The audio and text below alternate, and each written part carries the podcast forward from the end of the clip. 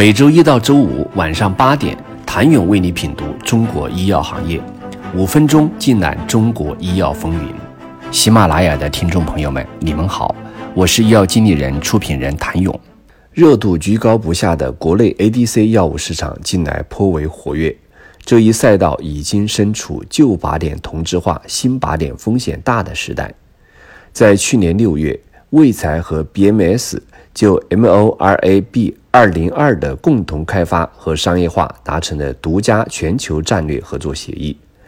该笔交易总额高达三十一亿美元。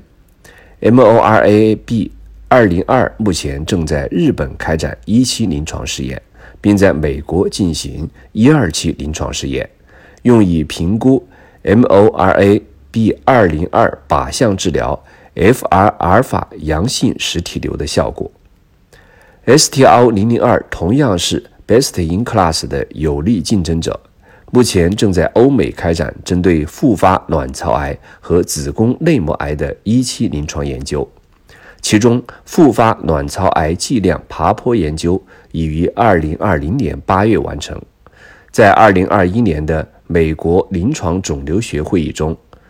，SUTRO 公布了相关临床数据，数据显示。STRO 零零二针对多线治疗后复发的博赖药复发卵巢癌具有积极的初步疗效，且安全耐受性良好。今年二月，FDA 曾发布了一份 ADC 监管指南草案，其中提到，由于 ADC 分子本身由抗体和细胞毒性药物组成，最优的剂量策略需要考虑到抗体药物。和载荷药物在药代动力学和药效学上的区别。虽然 IDC 技术不断螺旋上升，逐渐演化到第三代，已经展现出了良好的稳定性和药代动力学，在提高疗效的同时，毒性反应明显降低。但是，ADC 产品仍面临着毒性问题。对于药物而言，通过开发新的靶点或进一步充分利用已验证靶点，给患者提供有效安全的 ADC 药物治疗方案，仍是药企面临的首要挑战之一。或许，对于 ADC 药物安全性的考量，是影响天士力与 STRO 公司未来合作的不确定因素。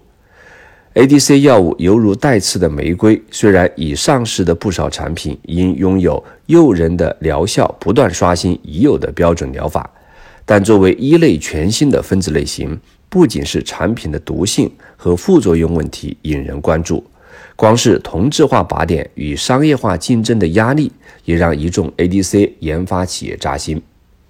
如针对胃癌适应症上。截至二零二一年七月三十一号，已有多款用于胃癌治疗的创新生物药在美国获批，而中国仅维迪西妥单抗、曲托珠单抗以及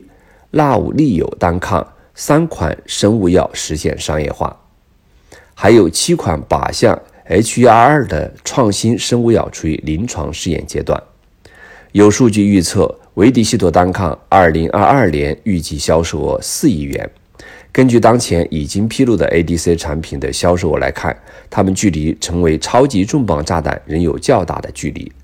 当前仅有两款 ADC 产品销售额超过了十亿美元，多款产品的销售业绩仍不足五亿美元。